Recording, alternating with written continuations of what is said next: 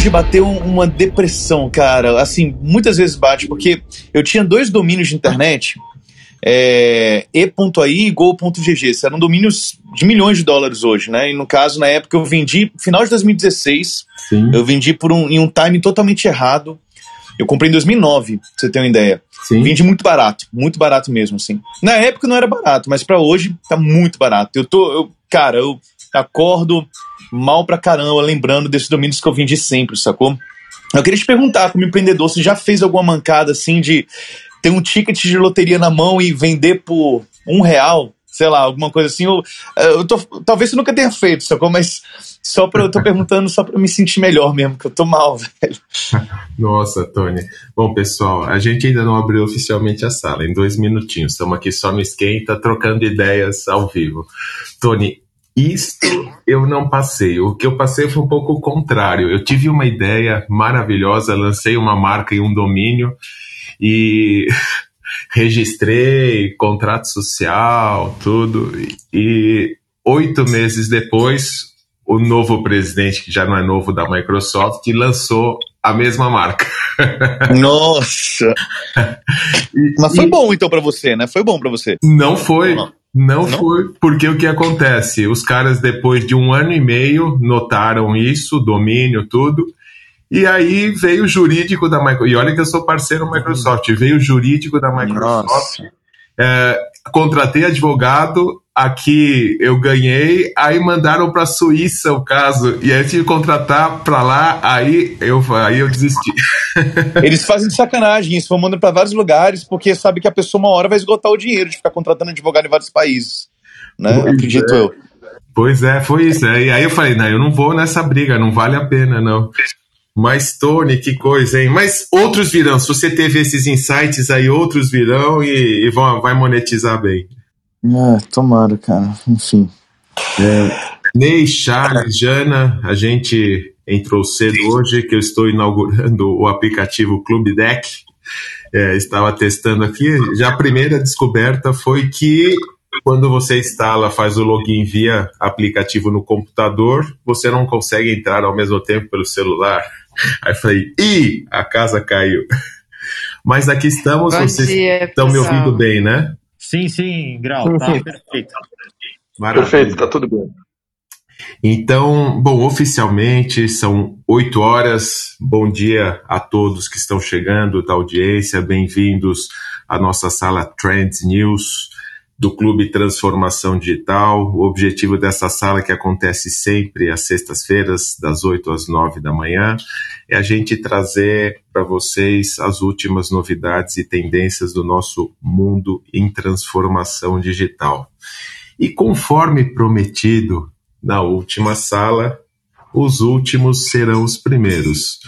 Hoje, quem começa trazendo as últimas notícias do mundo coisa e o Tony sempre traz coisa legal, é ele mesmo. Tony Ventura, bem-vindo. O que, que você traz para a gente hoje? Com calma, sem ser o fechamento da sala. Bom dia a todos. Prazer estar aqui com vocês. Charles, eu te vi numa live, acho que ontem. Fez uma live ontem, Charles? Não, né? Fiz ontem, sim. É, ontem, na verdade, foi um evento uh, do IBEF, do Paraná primeiro, e logo na sequência eu acabei fazendo uma live com o Luiz Candreva. É. Ele estava falando sobre cidadania portuguesa. Bacana, acho que foi lá mesmo, exatamente. Boa.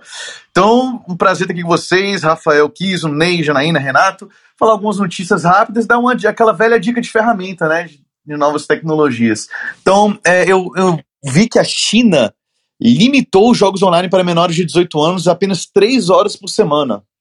Achei interessante essa notícia, não sei se para bom ou para ruim, mas está falando aqui que a partir de setembro o acesso aos jogos será restrito das 8 da noite às 9 da noite na sexta-feira, sábado e no domingo, proibindo o acesso durante a semana escolar.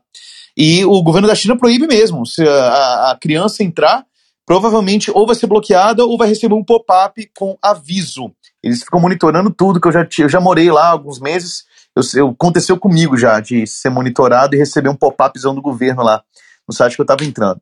É, Telegram está instalado em mais de 50% dos celulares brasileiros. Não sei se isso já é antigo, me falaram isso há um tempo atrás, mas eu li essa notícia semana passada, se não me engano. Telegram já está em mais de 50% dos celulares brasileiros.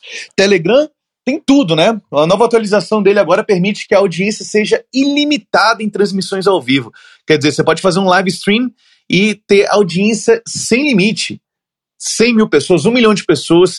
Segundo o post do blog do aplicativo, com a novidade, será possível criar o próprio canal de TV com transmissões ilimitadas. A nova versão 8 também traz personalizações e mensagens encaminhadas e stickers melhorados. É aquele negócio, né? Celular Android ou iOS, iPhone ou qualquer outra marca que use Android, né? Os celulares da Samsung têm tudo, cara. Tem, não sei, 10 vezes mais capacidade que o da iPhone, 10 vezes mais rápido, é prova d'água, é isso, é isso, mas a maioria vai pro iPhone, né? Mais caro e menos recurso. Né? Que dizem, né? Eu, eu gosto de iPhone, eu prefiro. Então, o Telegram e o WhatsApp é a mesma coisa. Eu vejo o Telegram como celulares de Android, permitindo tudo, fazendo tudo, só que a maioria está no WhatsApp. O Telegram só acontece, as pessoas só usam o Telegram quando o WhatsApp cai, ou agora com alguns incentivozinhos, né, de, de curso online, que, ah, entre no meu canal do Telegram para baixar o material. A pessoa entra, baixa o material e fica meses sem entrar depois. Pelo menos é assim que eu vejo. Né? Então, eu queria passar essas três notícias e uma dica de ferramenta Deixa eu ver qual que eu vou passar hoje aqui. Tem várias. Vou colocar a Tanks.io. Eu adoro essa ferramenta. Tanks.io.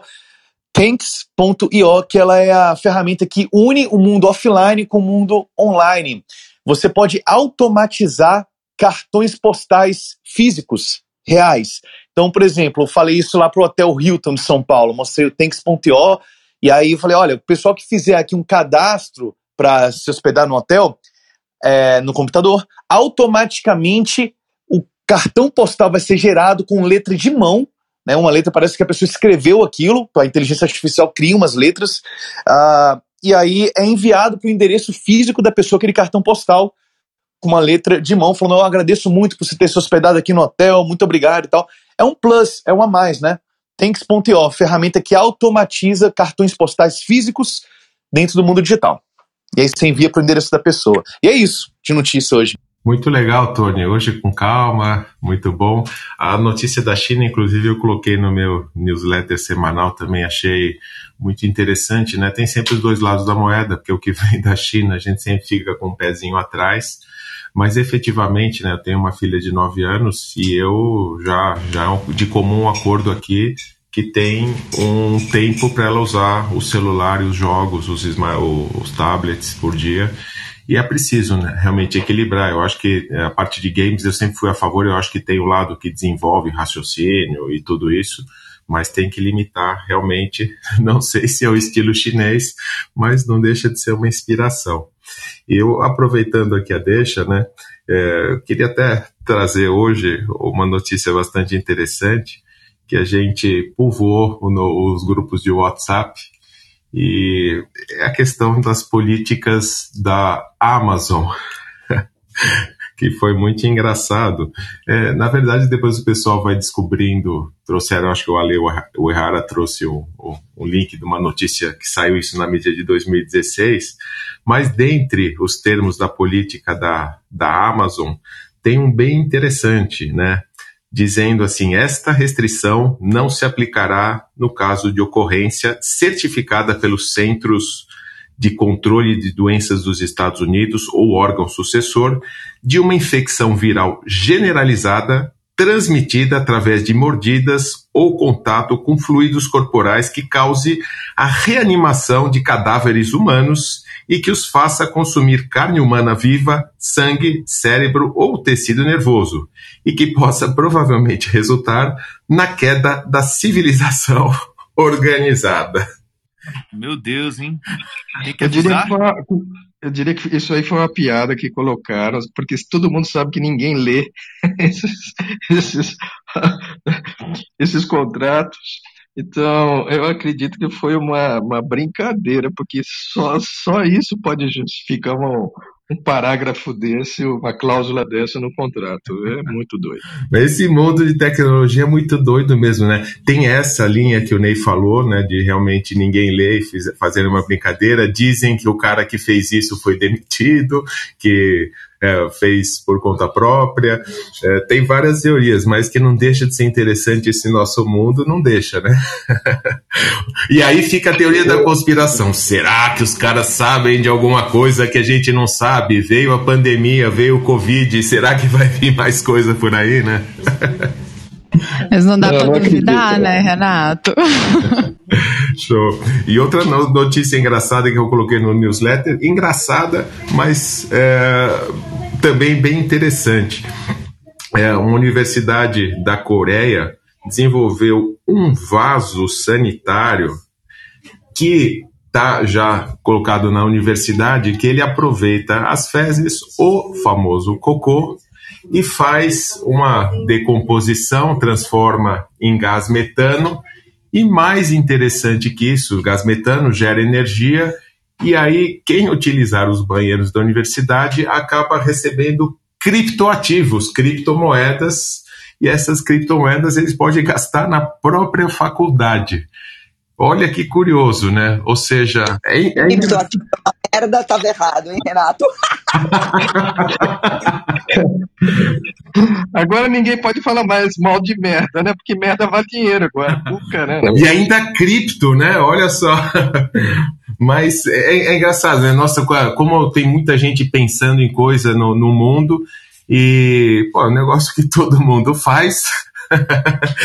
pode virar energia e pode virar dinheiro. Pô, bem legal, né? Tomara que o negócio vá em frente. Ô, Grau. Sim. Pra essa notícia, hein, meu? O que, que foi, Charles? Caguei pra essa notícia, cara. oh, então já, dependendo de aonde você cagou, você vai ganhar criptomoedas e vai gerar energia. que, que, que merda de notícia, hein? Que merda de notícia. Muito bem são, não são shitcoins. Shitcoin, eu achei a verdadeira shitcoin em ação essa shitcoin. agora. Boa, Ana. Boa. Boa, Ana. A gente pode fazer uma brasileira disso, hein? Vou tra trazer algum projeto para as universidades brasileiras aqui. Porque tem umas que são uma merda mesmo, né? Bom dia, gente. Bom dia, Growth. Bom dia, Ney. Bom dia. Charlão, o novo rei das mídias sociais, presentes em tudo que é canto, cara é onipotente, onipresente. Cuidado, Mark Zuckerberg, te cuida, te cuida, te cuida, te cuida. Gente, seguinte, eu queria só dar um, uma celebração rápida, uma salva de palmas para as lojas americanas. O que acontece? Eles estão ampliando as entregas nas favelas brasileiras. Essas comunidades, elas costumam sofrer com essa com a dificuldade, né, de receberem suas encomendas, seja por uma questão de que muito, muitos operadores logísticos têm medo de entregar é, por questões de segurança, seja porque nas próprias vielas é muito complicado você localizar os recebedores, né? É, as casas muitas vezes têm numeração ou são duas ou três casas que dividem o mesmo número. Então, o que, que eles fizeram?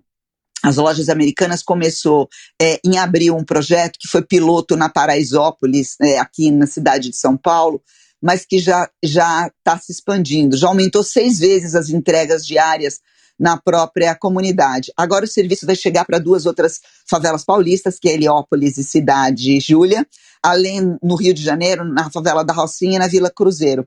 E como é que funciona?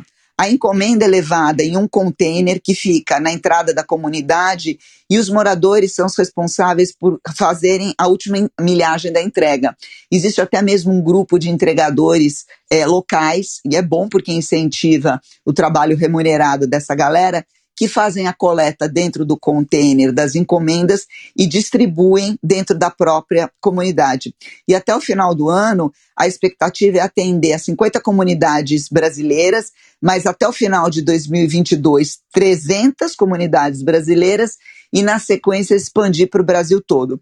Achei essa notícia notável, porque é um, é um combinado do que está acontecendo no mundo com a última milha, que é sempre um problema para todo e qualquer operador logístico. E além disso, é, eu gostei muito de saber também que a Amazon vai fazer jus ao nome delas e está lutando para a recuperação da floresta amazônica. Ela está investindo em projetos de restauração de áreas florestais através de uma parceria com a ONG The Nature Conservancy. Eles vão ajudar 3 mil pequenos fazendeiros a terem fonte de renda mais sustentável. Eles vão revitalizar de saída 20 mil hectares da floresta nos próximos três anos, e com isso a expectativa é retirar 10 milhões de toneladas métricas de dióxido de carbono da atmosfera até 2050. Então, não é uma notícia tão tecnológica assim, mas são notícias que falam que não só temos efeitos distópicos, mas podemos ter efeitos utópicos na vida da gente, capitaneados pelas grandes gigantes. Jana, lembrei de você. É essa a minha contribuição de hoje. Verdade, Ana. Ana, e muito legal, né, que eu, no escritório, eu, fiz um paralelo aí, do escritório, Vila Olímpia, né, outro mundo, é, quando eu peço meu iFood, o cara deixa no armáriozinho lá no, é, no térreo. Eu também não preciso ficar correndo para descer para pegar o negócio. O cara já deixa no armário, eu abro com o meu QR Code e guardadas as devidas proporções, é alguma coisa assim, mas com uma aplicação é, atingindo uma população muito maior, né, é, muito mais acessível, show de bola notícia, imaginando, né, quem sabe que no futuro próximo vai abrir esse container que fica na entrada da comunidade e saírem drones entregando para as casas das pessoas, né? Por que não? A gente está próximo, está com muitos testes acontecendo, que legal.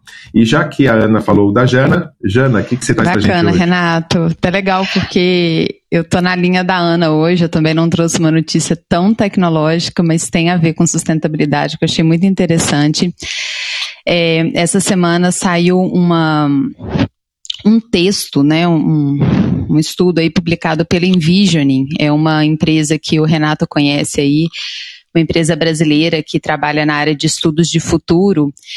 E a pesquisadora traz um, umas, umas reflexões muito interessantes a respeito de da forma dos nossos, é, dos nossos modos de produção hoje, como a gente está deixando é, é, resíduos e, e é, para questões de gerações posteriores e como saber lidar, inclusive, com a forma de comunicação para essas gerações posteriores do que a gente está gerando hoje do nosso modo de produção.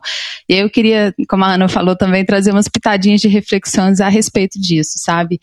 É, o que, ela traz nesse texto, que é bem interessante, que ela começa falando a respeito de, de Oncalo, que é um, um depósito permanente de lixo radioativo que está sendo, na verdade, ele já está projetado ele, ele desce 500 metros para o interior da Finlândia, né?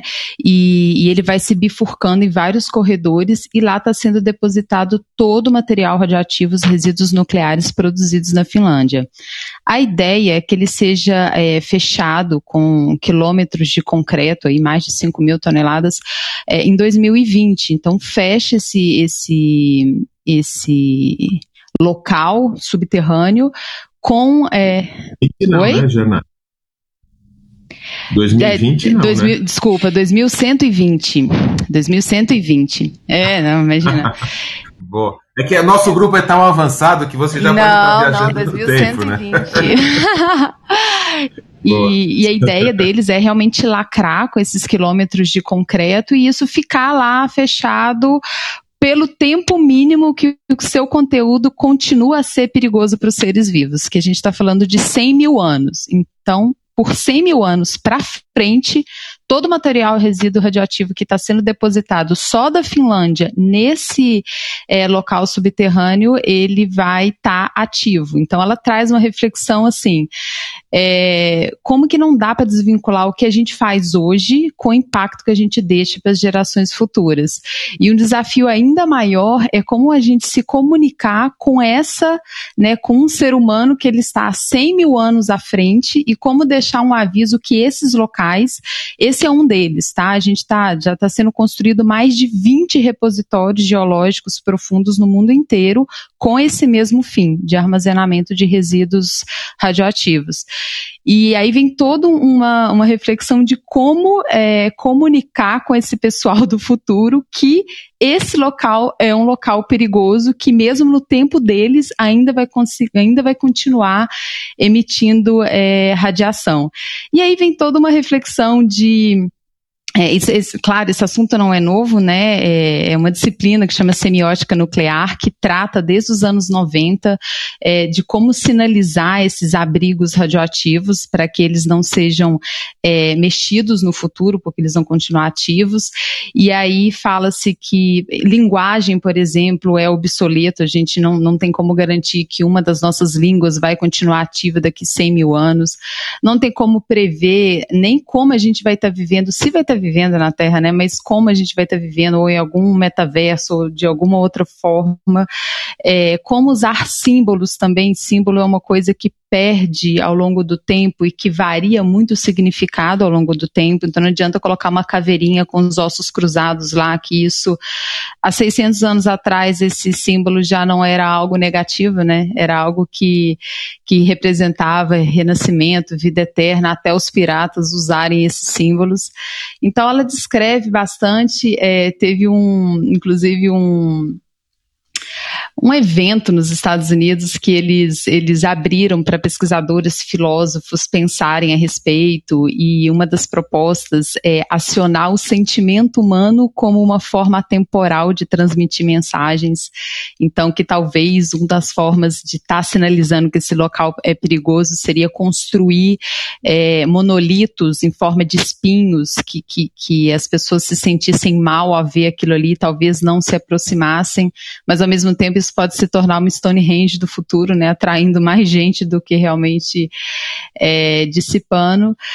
E aí fica um pouco a nossa reflexão assim, a gente está no mundo de transformação digital, a gente está no mundo que, que os componentes eletrônicos eles estão cada vez mais presentes e a gente está falando de material radioativo, mas muito dos nossos componentes eletrônicos hoje, eles, eles já não têm é, uma vida útil que a gente consegue é, manobrar, a gente tem aí componentes eletrônicos que, que para né, dissipar são mais de milhões de anos, né? Então é, é, é, é, traz reflexões de como sustentabilidade, pensar em sustentabilidade nos nossos modos de produção não deve ser diferencial. Isso tem que ser realmente mainstream, tem que ser é, algo que é base, sabe?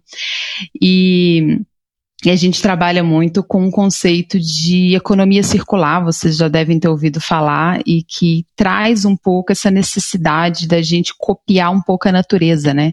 Economia, a economia circular a gente chama de, o lixo a gente chama de um erro de design, né? Porque a natureza ela não deixa lixo, né? Ela recicla tudo que ela gera, né? E aquilo ali é insumo para novos ciclos, né? Inclusive de material de valor agregado até maior.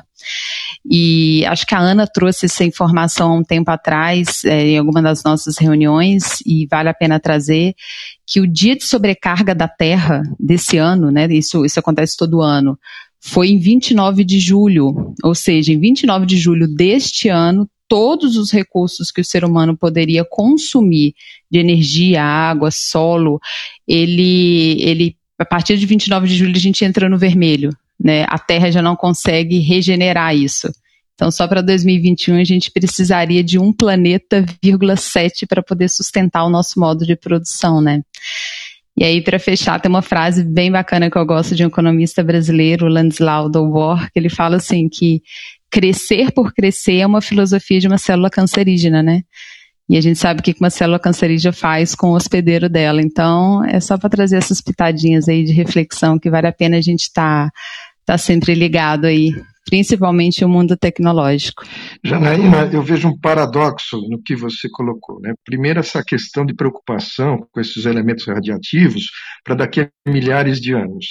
E depois, uma colocação da realidade do que está acontecendo aqui e agora, né? fora as questões climáticas e tudo que, que está se apresentando, o uso abusivo dos recursos da terra pelos homens, a questão do consumismo elevado, né, o desperdício extremo e a falta de consciência humana sobre a sua ação no planeta, esse tipo de coisa me leva a pensar de que a gente não vai viver mais de 100, 200 anos e não milhares de anos. Então essa preocupação toda com coisas de milhares de anos fica para trás.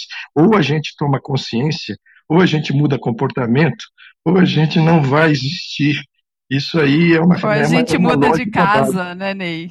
Ou a gente isso muda de mesmo, casa. É, então tem muitas iniciativas aí de, de buscar o espaço e não é à toa, né? É, tem muita gente vendo que pode ser que a nossa casa aqui seja destruída e a gente tenha que, que sair correndo. É, hoje é bem interessante, né, o que a Ana e a Jana trouxeram. É, muita gente deve estar tá vendo aí na mídia, no mainstream, as questões do ESG, né, as siglas que agora as empresas estão falando, que estão buscando, e são ESG, que se referem ao ambiente sustentável, social e governança, né? E, e, essas notícias, tanto da Ana quanto da Jana, têm a ver aí com o social, primeiro, né, da, da Ana, depois com o ambiente, é, que a Jana trouxe, e a nossa sala é, sim, de tá dentro do Clube Transformação Digital, mas tudo isso é transformação digital, né? Então, hoje todas as soluções aí têm uma base tecnológica, a gente está no mundo digital, então são muito válidas e importantes. É, show de bola. E a Jana foi falando, eu fui fazendo uma viagem no tempo, né? Pensando, Stonehenge, eu tive lá, poxa, é, e aí você vai, vai imaginando daqui 100 mil anos, e aí o Ney falou, a gente não vai estar tá vivo, será? Tem a questão dos transhumanistas que falam que a gente vai conseguir viver para sempre, né? O, é, são são é, reflexões aí que a gente está provocando e o pessoal que está com a gente aqui na sala depois vai vai levando para casa e abrindo novos E Renato, só fechando, uma coisa interessante que eles fecham com a conclusão é que talvez a melhor forma de comunicar em um futuro tão distante não seja símbolos ou linguagens ou qualquer outra coisa, seja por meio de é matemática, porque a matemática é algo universal. Então, se a gente consegue codificar em padrões matemáticos mensagens que a gente queira passar para frente, talvez, mesmo numa situação catastrófica de, de destruição e, e, e mudança de toda uma forma de, de, vida na Terra, a matemática ela seria redescoberta e, e, e talvez decifrada em mensagens para ser deixado no futuro. Achei bem interessante. Tá vendo por que vocês tudo tem que estudar filosofia? Porque essa é uma das discussões mais quentes que unem tecnologia e, e, e, e, e linguística, semiótica e, filosofia. É, existe um, um, um, debate até quanto e onde a matemática pode suportar modulação é, emocional, Jana. Eu vou tentar pesquisar alguma coisa a respeito, a respeito disso e trazer para vocês. Eu tenho alguns estudos. Ai, legal que falam da, de como é, é, é, o ensino da máquina está tentando ser traduzido, tá, está se tentando traduzir modulações de sentimentos para vetores matemáticos. É um treco interessantíssimo, ultra complicado. Eu vou puxar para a próxima sala, se você me permitir alguma coisa a respeito disso, Renatão. Musa do Clubhouse. A resposta é sim para tudo, não precisa perguntar. Já gostei, já gostei, Ana.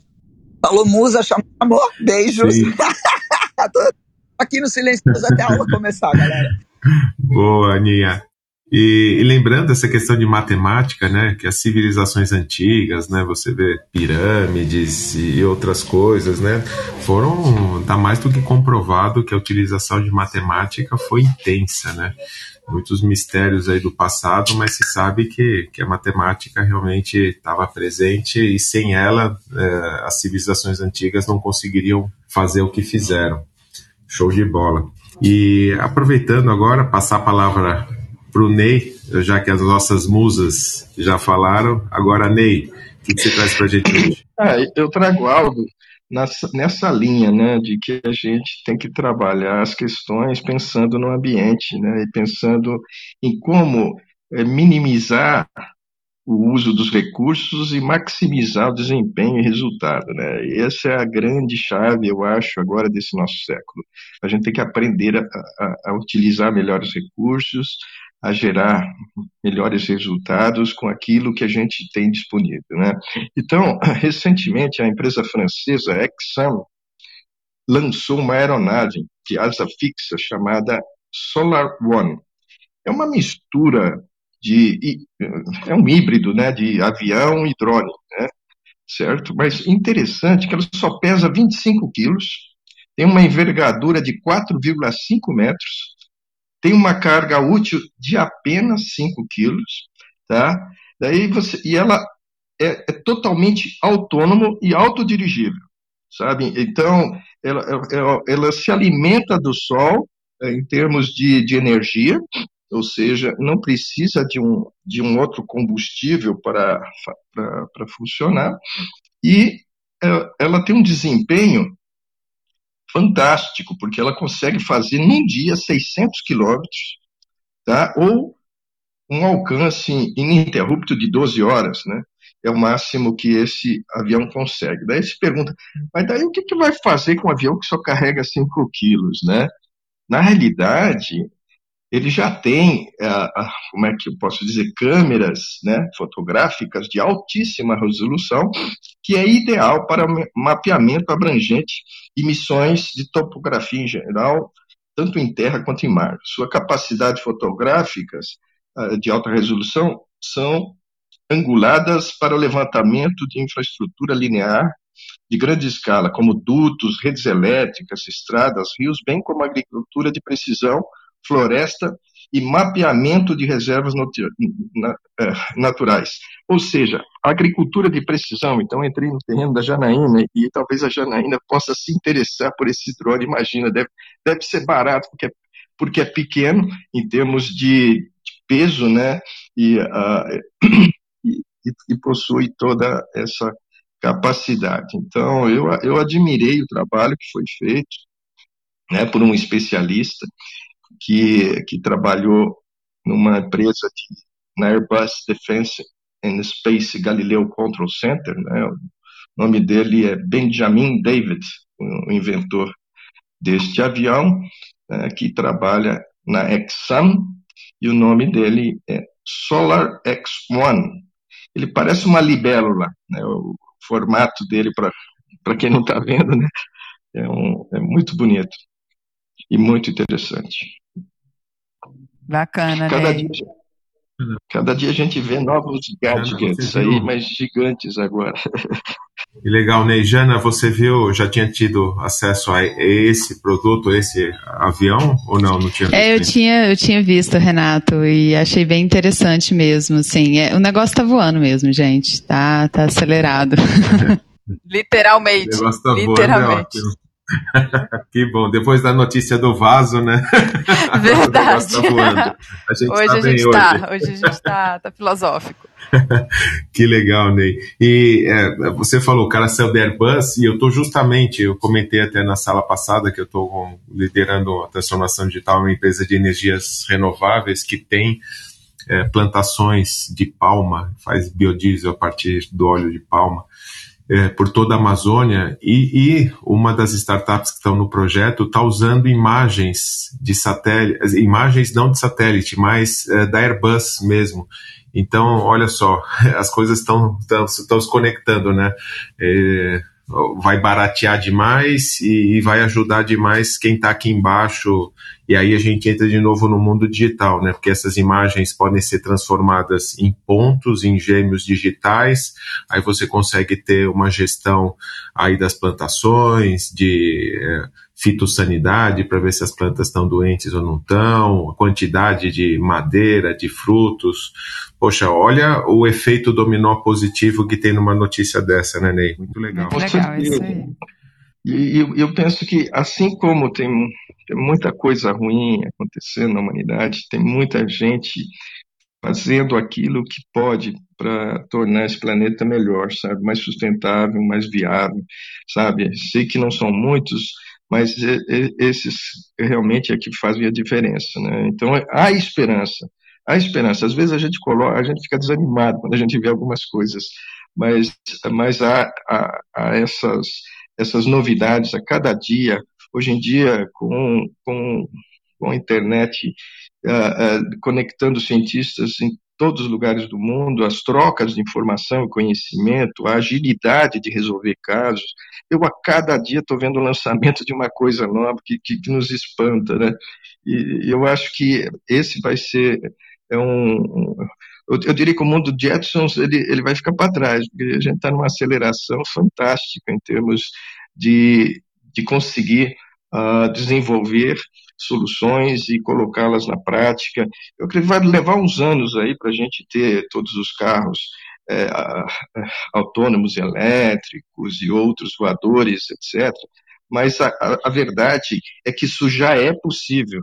Né? Diz que uh, o, o, o que está acontecendo é só que toda essa ciência ainda não foi distribuída igualmente por toda a Terra e, e como produto, como resultado para ser consumido e utilizado de forma é, consciente. Né? Então, é, a minha a minha a minha visão é que ainda há esperança apesar das loucuras humanas. Boa, Ney, é isso aí mesmo. Muitas reflexões. Passar para o querido Ale. Ale, o que, que você traz para a gente hoje? Bom dia, bom dia a todos.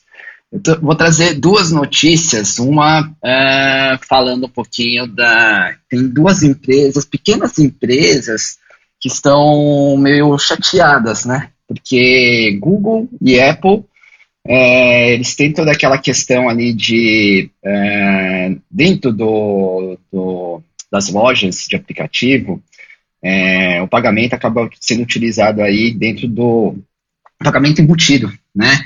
Utilizando aí as, as ferramentas da, do Google e da Apple. Lá na Coreia do Sul já foi aprovado um projeto de lei que vai abrir isso daqui. Então os desenvolvedores vão poder utilizar outros sistemas além da, da Apple e do Google. Isso pode abrir aí outros, outros países a pensarem e trazerem exatamente a, a questão da abertura de, e, e com certeza a questão da concorrência e talvez até trazer novas formas e inovações para o mercado de, de aplicativos de celular. A segunda questão, a segunda notícia aqui de hoje, como eu já trouxe algumas notícias de filmes e seriados que eu já, já falei, inclusive, na, na semana passada, mas eu queria tra trazer outra que foi muito falada sobre o carro do Tom Cruise.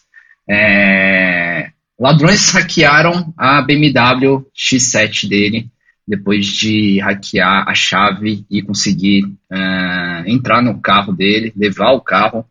Uh, posteriormente, o carro foi, foi recuperado, mas todos os pertences dele foram roubados e não foram encontrados até agora. Quer dizer, de novo, a questão da tecnologia, existe a questão aí da, da segurança e no caso aqui, uma pessoa aí, né, muito famosa foi roubada, levado o carro recuperado, mas os pertences aí não teve jeito, levaram tudo. Ale, é, você falou do Tom Cruise, eu achei que você fosse falar de um vídeo que fizeram que estava também nos, nos grupos aí, é, imitando Top Gun, o filme do passado, e ele dentro de um, de um, Porsche, se eu não me engano, fazendo uma corrida numa pista, e o buraco era mais embaixo, né? Você falando de, desse mais um tipo de ataque hacker.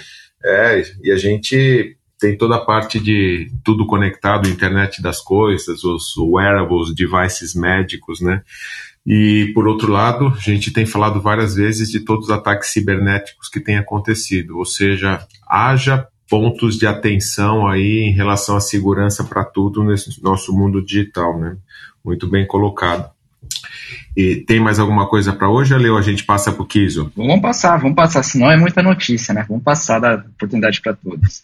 Aí depois a gente faz uma nova rodada sobre a tempo. Valeu, Ale. Kiso, bom dia. O que, que você traz para a gente hoje? Bom dia, bom dia. Bom, trago as notícias das tendências nas mídias sociais, né?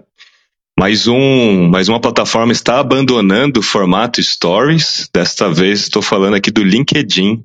Então o, o, Twitter abandonou o Fleet, não, não tem mais esse formato, mas o LinkedIn agora acabou de anunciar, vai deixar também de dar suporte a isso, vai remover esse formato da sua plataforma até o final de setembro. E aí fica aquela questão, né? Ué, mas o Stories não era o formato, né, que tava pegando para todo mundo? O que que tá acontecendo, né? Será que a galera tá saturada de Stories e não tá dando certo para essas plataformas? Bom, o ponto é que o vídeo, sem dúvida nenhuma, é parte do futuro das plataformas de mídias sociais. O próprio LinkedIn comprou uma empresa, um aplicativo de vídeos, chama uh, Jumplace, Jump Rope, Jump Rope. Comprou esse aplicativo de vídeo e com os aprendizados, até na, no discurso deles, né, ao falar desse abandono, nos, nos, aprendizados, eles entenderam que os usuários na prática querem alguma coisa que vá além de 24 horas e com recursos mais avançados para vídeos. Então, eles comprar essa empresa e vão introduzir elementos de vídeos mais avançados aí para as company pays e para todo mundo. Então não é um abandono do vídeo, sim do formato stories, né? O, o, é estranho, né? Porque assim, no, na contramão, o TikTok lança stories. TikTok que veio criando tendência, né, com seus vídeos curtos, verticais, no estilo TikTok de ser, onde até o Reels, né, se tornou aí uma cópia idêntica pleonasmo, né? Mas enfim, é, é, eles lançam a tendência agora estão indo pro Stories. Eles lançam um vídeo curto e agora você tem vídeo de 3 minutos dentro do TikTok, então confundindo aí, digamos assim, as outras plataformas em relação ao que será o próximo passo deles, né? Eles também fizeram aí as parcerias com Shopify e tudo e tá já fazendo um rollout no mundo inteiro para os vídeos compráveis, né? Introduzindo aí o social commerce para todos. TikTok está bem forte aqui no Brasil. Bom, outra notícia também que eu trago é o Charles, eu sei que o Charles vai dar notícias de games, mas ó, Charles, você não vai falar sobre essa notícia em si, pelo que eu vi aqui no nosso grupo, sobre o Fortnite. Fortnite e, a comunidade do Fortnite criaram, eles criaram um espaço para celebrar é, o legado aí do Martin Luther King, é, criaram um, um, um mapa de Washington em 1963, no mesmo lugar onde ele fez aquele speech, né, I Have a Dream, e as pessoas, agora os players, podem se teletransportar para esse mapa e tem vários desafios lá para eles completarem. Visitem museu, assistir alguns vídeos do, do discurso e, e, e, até mesmo testemunhar aqui alguns momentos históricos, né? Eles reproduziram alguns momentos. Então, o próprio jogo, de alguma forma, também ah, ajudando aí, né, a manter essa história, manter viva essa história. Kiso, é, poxa, é, para quem me acompanha, acompanha as minhas redes, sabe que eu, que eu mais uso é o LinkedIn. E essa questão do, do Stories, a feature no, no próprio LinkedIn nunca foi boa né? Porque o LinkedIn não é só a utilização do app no celular, mas muito a utilização no notebook, no desktop, e não tinha essa parte de stories ali, e mesmo no, no app não, não, não era bom. Então ficava meio capenga. Na verdade, eu não sei se o problema realmente seria o, o, stories do LinkedIn e tal, ou o negócio que foi mal feito. Porque se o negócio é mal feito também, não fica nem lá nem cá, e aí às vezes é melhor tirar mesmo do que deixar mais ou menos, você não acha? É, eu concordo com você. Eu que uso bastante esses formatos stories e, e, lá não tem. É que a gente está acostumado com os stories do Instagram, né? A gente foi mal acostumado com aquele monte de interações, né? stickers, links, etc. E, e, realmente no LinkedIn deixava muito a desejar. Mas no discurso deles, oficial, na nota oficial, eles não comentaram, acho que não quiseram assumir isso, né, Renato? Mas disseram que os usuários não, não queriam aquele tipo de formato, na prática queriam alguma coisa é, que não expirasse em 24 horas com recursos mais avançados. Talvez está aí na entrelinha, né? Recursos mais avançados. É, desculpa, Ney. É, eu só, só, ia falar que eu ia, eu, ia, eu ia trazer essa notícia também. E a provocação é saber se, né, tudo que acontece aí dentro das mídias sociais, muita coisa, se é hype ou não, né? Porque também, né, a gente está fazendo aqui dentro de uma sala de Clubhouse, quantas outras plataformas também lançaram algo parecido, é, alguns não deram certo, outros ainda estão indo, e um pouco da, do Stories é isso também, né? Foi um hype aí do, do Instagram lançando e depois um monte de gente fazendo, né? O Twitter também, que depois também não deu muito certo. E agora também o LinkedIn mais um que está descontinuando. Eu acredito que cada um né, desses produtos que são lançados, o Stories fez um sucesso, tanto é que está lá no Instagram, no Facebook, e funciona bem. O pessoal tem usado na boa. A questão é que os imitadores, sempre os copycats da vida, certo? Eles, quando lançam, eles lançam timidamente como um experimento enquanto que para outros isso faz parte realmente de um planejamento, de uma execução da plataforma, etc. Né? Então, uh, a minha visão é que o LinkedIn fez um experimento muito tímido e desistiu, né? e porque não, não teve a repercussão, o retorno que eles tinham esperado num determinado tempo. E a gente vê muito na indústria, nessa, nessa indústria aí de plataformas, etc e tal, quando um lança, o outro vai atrás para tentar pegar, pegar um pedaço do market share da, da, da, daquele, daquele tipo de ferramenta. É o caso do próprio Clubhouse, com algumas ferramentas que começaram a fazer o que o Clubhouse faz, mas que não decolaram até agora, pelo menos pelo que eu tenho visto. Tá? Se vocês sabem de alguma plataforma na, na questão da voz que é melhor que o Clubhouse, me digam. Acho que o Ney tem razão com relação a, ao que é mais nativo né, na estratégia das plataformas, o que é apenas um experimento. Né? Tanto que nessa, nessa notícia o próprio LinkedIn coloca que o Stories era um projeto experimental, assim como o Twitter na época, quando anunciou, também falou dessa mesma forma. E já no caso do Instagram, o Instagram ele copiou também, né? Porque quem lançou isso foi o Snapchat. Então o Instagram copiou, no entanto, ele entendeu muito rapidamente com o próprio experimento que aquilo era realmente algo é, é, explosivo né, para a retenção dos usuários e tal, e investiu pesado em recursos e tudo mais. No tanto que quem entrou primeiro com, com a, a realidade aumentada foi o, o, Snapchat dentro de Stories, né? E hoje o, o, Instagram tem até o Spark AR, os caras têm uma comunidade de gente que cria realidade aumentada, fora todos os outros stickers de interação que aí passaram à frente aí do Snapchat, se tornando hoje o principal formato em termos de recursos, né? Mas tem também, não tem, tem uma coisa que eu acho que é uma lição que isso mostra. Primeiro, bom dia, galera. Eu tô num. num, num bom dia, André. Num trade-off, eu tô numa reunião aqui, eu meti no mudo aqui para dar um alô. é. André, isso aí. Aproveita, eu, traz, eu, eu, traz a sua colaboração mesmo. Falar, Comenta aí. Um que eu vou falar no Clubhouse. Não, eu acho que isso mostra uma lição entre, tipo, uma certa, vou usar uma palavra que não é boa, uma certa esquizofrenia entre o hype e, e se manter fixo na sua estratégia, assim, sabe?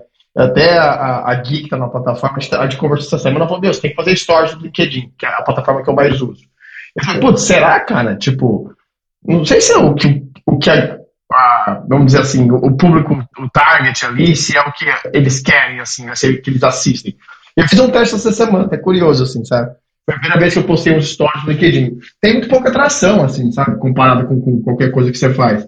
E eu, por exemplo, acho que eu, eu nunca olhei o Stories do LinkedIn, porque é, para que na plataforma, para o que você está disposto a ter ali, assim, sabe, tipo, muito corporativo, não é, não é muito. Eu não sei, eu sinto que não é tanto que o que ele público quer ver. Mas você tem que colocar o Stories, sei lá, o LinkedIn se sente obrigado a testar o Stories só porque todo mundo tem, assim, sabe? E aí, às vezes, você, você escorrega na banana aí para tentar ter o que todo mundo tem e você esquece qual que é o seu, entendeu? O seu planejamento estratégico ali de fazer, de fazer o seu, é, se manter no seu core, assim, sabe?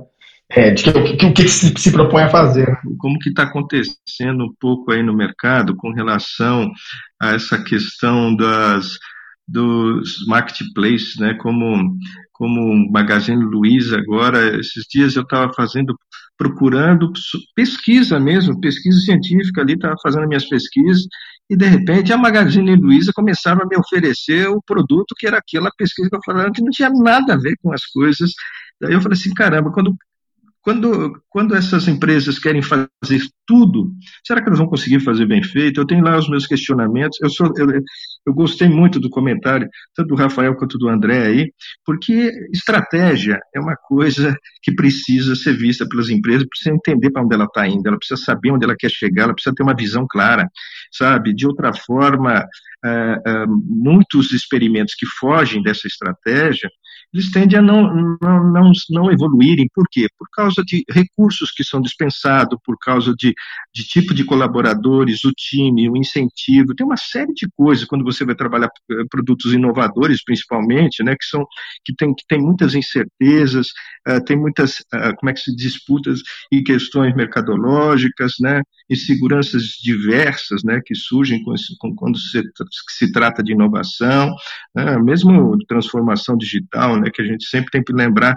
que primeiro está a transformação, depois vem o digital, mas assim, é, eu vejo é, isso como, como, às vezes, como uma loucura de, de certas empresas que, que não estão, talvez, com clareza naquilo que é a sua estratégia e a sua visão. É isso aí, Ney. Aí a gente entra também no G do SG da governança, né? Então, que a gente precisa aí para as corporações é, muita estratégia de governança é, e dentro das estratégias você define realmente o que deve ser feito, né? Então, se o LinkedIn estava experimentando, ótimo, mas não experimentou bem também. Eu acho que a questão que o André falou de é, também tem a ver com a usabilidade da plataforma. Se você for pegar lá no LinkedIn, mal você acha onde são os stories dos outros caras, né? Então, é, é complexo.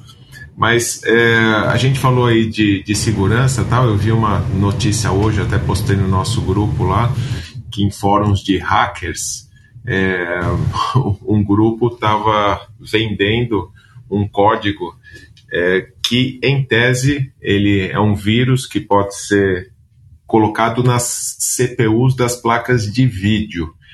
E aí, é, segundo o que eles falaram, indetectável por outras ferramentas. Eu acho que é indetectável até começar a ser detectado, né? Mas para ver como esse mundo está perigoso mesmo e aonde os caras estão pensando em trabalhar dentro dos chips das placas de vídeo para colocar vírus.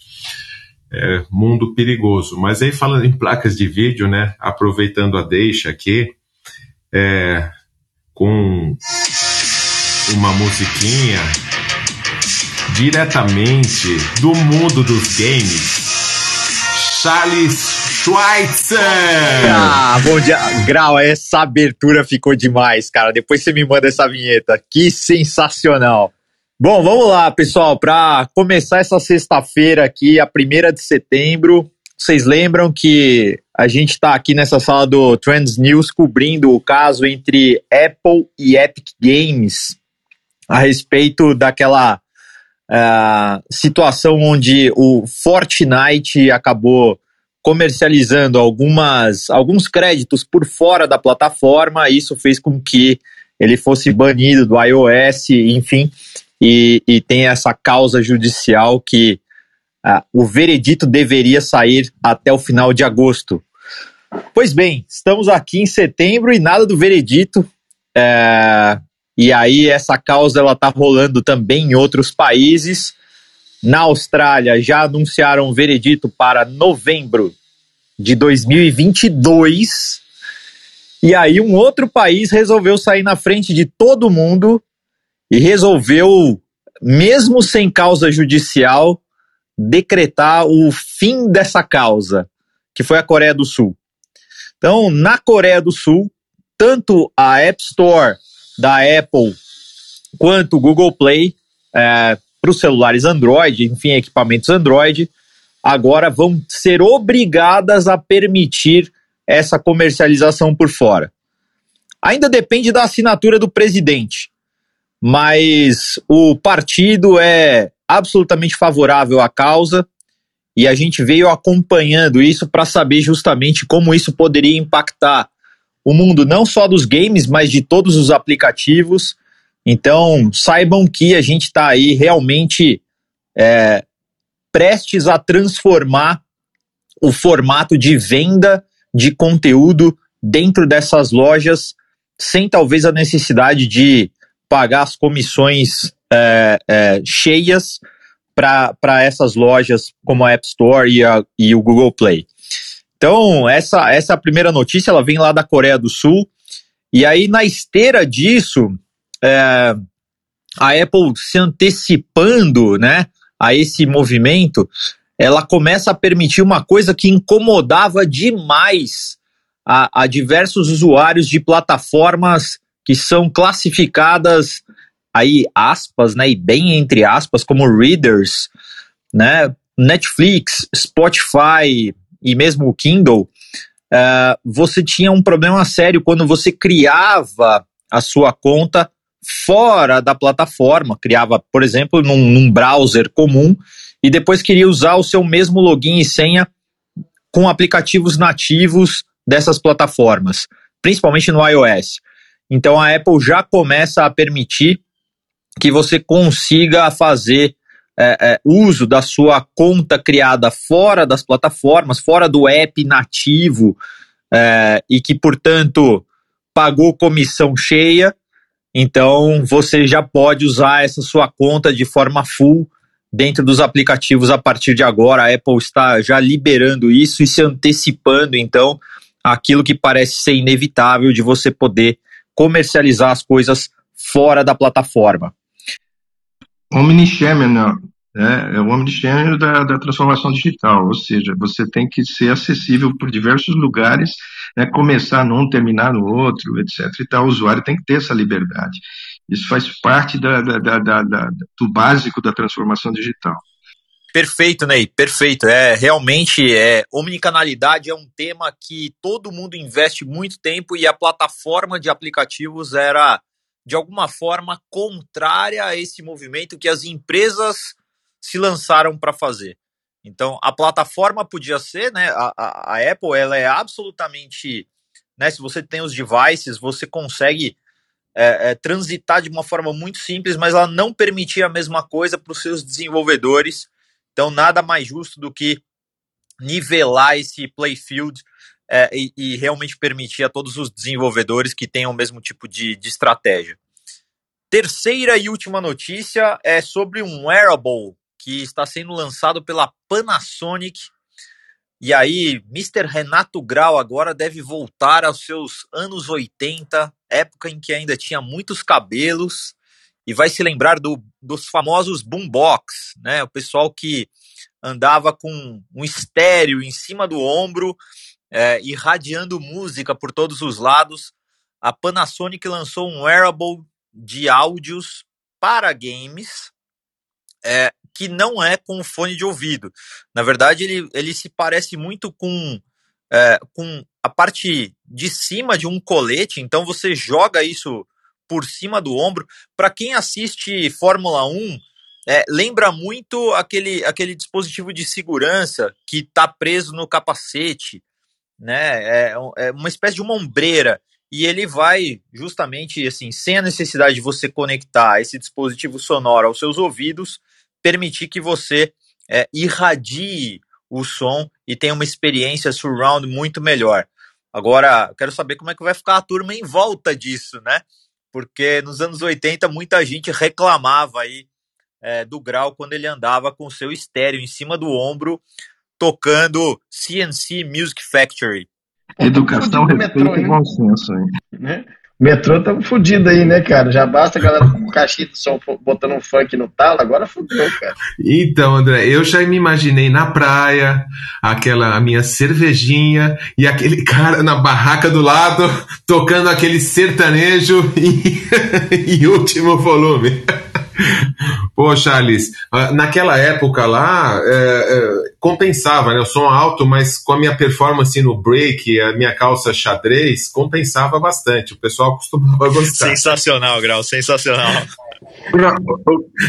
Até pelo meu corpício de mais de uma arroba, eu, eu sempre me dei muito bem. O Grau, você falou daquele, do, do, da segurança, daquela questão agora de estarem tentando invadir o chip da motherboard né, a, a, área de armazenamento de dados lá do chip para incluir uh, vírus de firmware, que a gente chama, né, mas isso já aconteceu no passado dentro de roteadores dos sistemas de telecomunicações aí, que nos permite uh, trans, transitar pelas redes do mundo afora. Né? Então, os roteadores são equipamentos que que transmitem dados de um lado para o outro. Então, imagina, você chega uma informação até o roteador, ele muda essa informação e manda para frente. Certo? É, então, já, já existiu esse tipo de, de hackeamento no passado em cima de roteadores e, pelo jeito, os, os fabricantes, tipo Cisco, etc. e tal, aprenderam como combater isso e evitar esse tipo de ataque. Talvez, talvez ah, quem, quem, quem, quem detectou esses novos ataques aí, CPU, possa se apoiar nessas soluções aí que já foram feitas. Olha aí, mas eu, só, só agregando aí. Tem, mas tem um outro trend, eu até vi, num, vi no meu Instagram, assim, um brasileiro que é um cara que trabalha com segurança de informação forte, assim, que é uma trend que estava rolando no, no Reddit é, essas duas últimas semanas, que quando você é, instala um dispositivo, né, um, sei lá, um, um dispositivo de games, principalmente uh, um mouse, uma coisa específica, ele acaba, mesmo que você não tenha privilégio de administrador no, no computador, ele acaba instalando automaticamente, né? E, e, qualquer esses periféricos assim, né? E você acaba para fazer essa instalação, independente do nível de segurança que você tem dentro da sua máquina, ele, ele pega um nível máximo de privilégio para instalar automaticamente e ele começar a funcionar, né?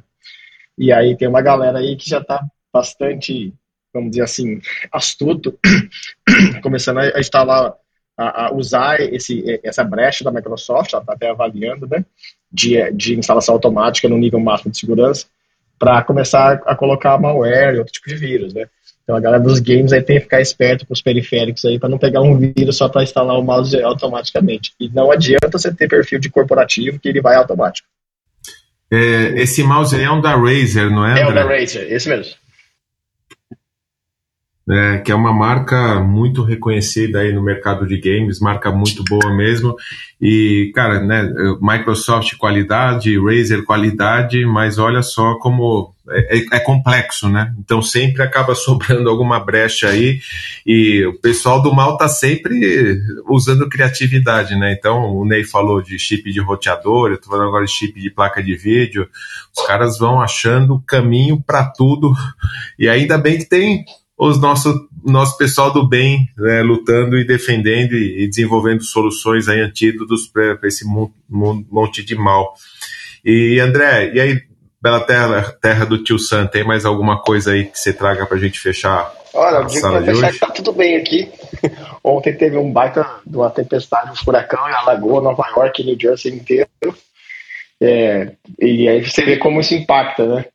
É, você pode estar onde você estiver. É, todo mundo sem internet, cara. Eu tô usando, eu tô usando o celular só, bem, bem meia boca, assim. E a gente desmarcou quase todas as reuniões ontem porque ninguém conseguia acessar, totalmente instável, assim. Então alagou tudo por aqui, mas pelo menos na minha área aqui ficou, ficou decentemente ok, assim. E a gente não tá falando numa cidade de terceiro mundo, né? A gente tá falando de Nova York, não é, André? Como os impactos podem acontecer. parou mesmo, tudo, né? parou tudo, parou tudo. Assim, a gente recebeu um alerta de, de tempestade é, na terça noite, quarta começou, quarta tarde alagou tudo, os metrôs alagaram todos, assim, você via tipo cachoeira no metrô, assim, e quinta-feira Nova York ficou fora do ar aí, com uma chuvinha. Então São Paulo não é tão ruim assim, né? Bom, boa sorte aí, que, que esteja tudo bem com você. E pessoal, nove horas exatamente, inspirados no Big Ben de Londres. A gente vai finalizar a nossa sala no tempo que a gente estimou. É, agradecendo a presença de todos os nossos co-hosts aqui, Ney, Kiso, Charles, Jana, Ale, André, Tony, que saiu para atender uma ligação, e aqueles que ainda não puderam comparecer, mas que estarão na, na sexta-feira que vem. Convidamos a todos, todas as sextas, das 8 às 9, e a ideia é que a gente consiga transformar esta nossa sala a pedidos em podcast. Mais uma vez estamos tentando gravar. As outras duas não foram muito bem sucedidas, mas a gente é resiliente, a gente é brasileiro, a gente não desiste. Né? Então, agradecendo a todos aí, e como de a nossa despedida tradicional, Aê,